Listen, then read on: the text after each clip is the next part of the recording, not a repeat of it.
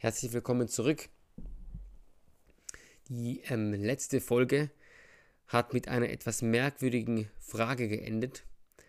Und zwar, wärst du bereit, um einer besseren Welt willen, also um einer Welt, in der es eine allgemeine Moral gibt, die für alle Menschen über alle Kulturen hinweg und alle Zeiten hinweg gilt, wärst du bereit, um einer solchen Moral willen, dein Weltbild zu erweitern?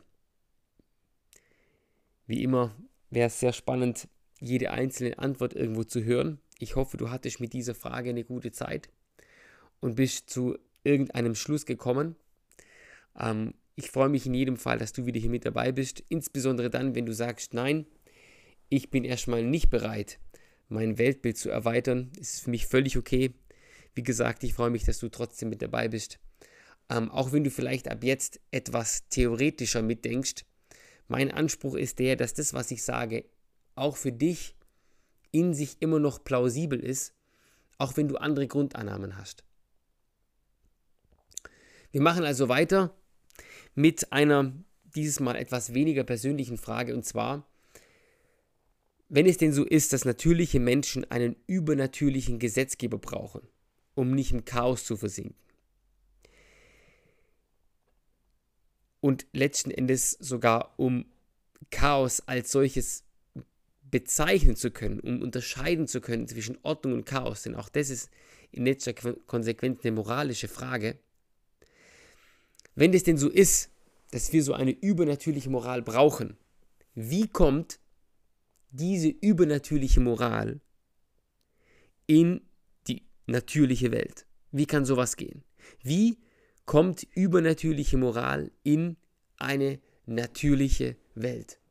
Ich hoffe, ihr versteht das Problem. Ich will es versuchen mit einem einfachen Beispiel zu verdeutlichen. Ein Computer kann digitale Informationen verarbeiten. Wir stecken ihn ins Internet, das ist voller digitaler Informationen und wir können surfen. Wir stecken eine CD rein oder vielleicht sogar weil noch irgendwo eine rumfliegt, eine Diskette oder ganz antik ein Magnetband mit irgendwelchen digitalen Informationen aus Einsen und Nullen und die Maschine kommt da irgendwie klar, auch wenn es eine gewisse Schnittstelle braucht oder was auch immer. Aber mit einer Schallplatte, mit einer Schallplatte als solcher fängt kein Computer dieser Welt was an.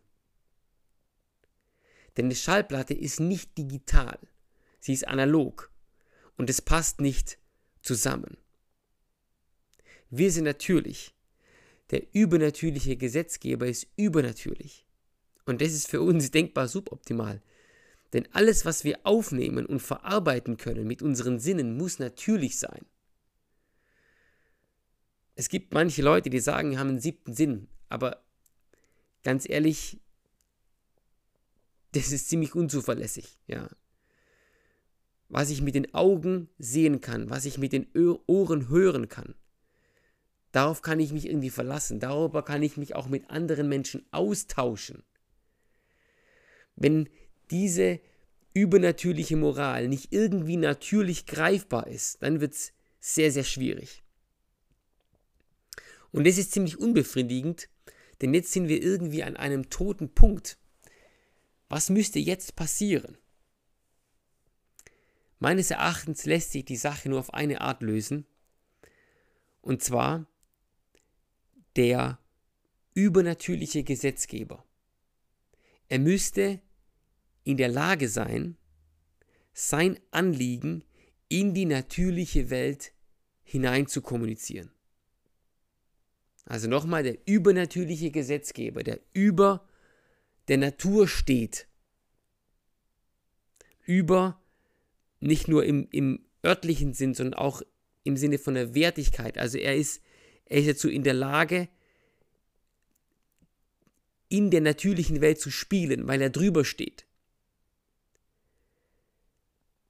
Dieser übernatürliche Gesetzgeber müsste in die natürliche Welt hinein sprechen können und nicht nur können, er müsste es auch wollen.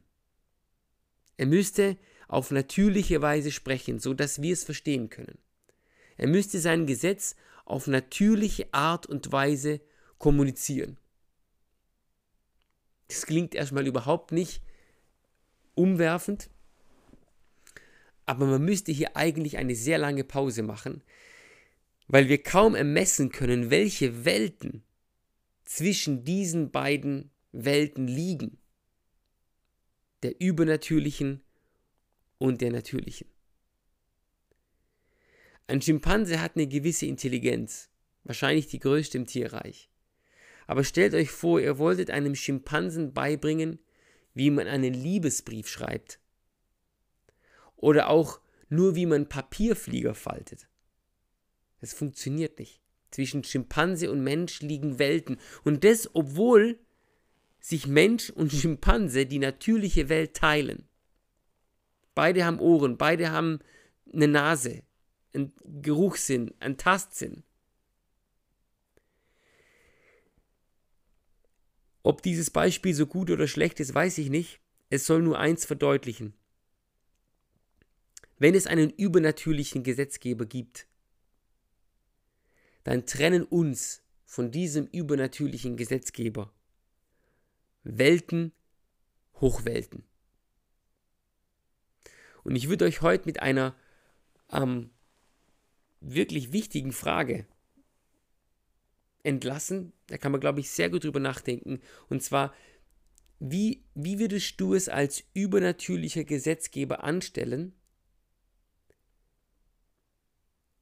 die Menschheit deine Werte wissen zu lassen? Wie würdest du der Menschheit deine Regeln, deine Werte, deine Moral kommunizieren? Ich bin gespannt, zu welchen Ergebnissen du kommst. Ich wünsche dir viel Spaß beim Nachdenken und wir hören uns beim nächsten Mal.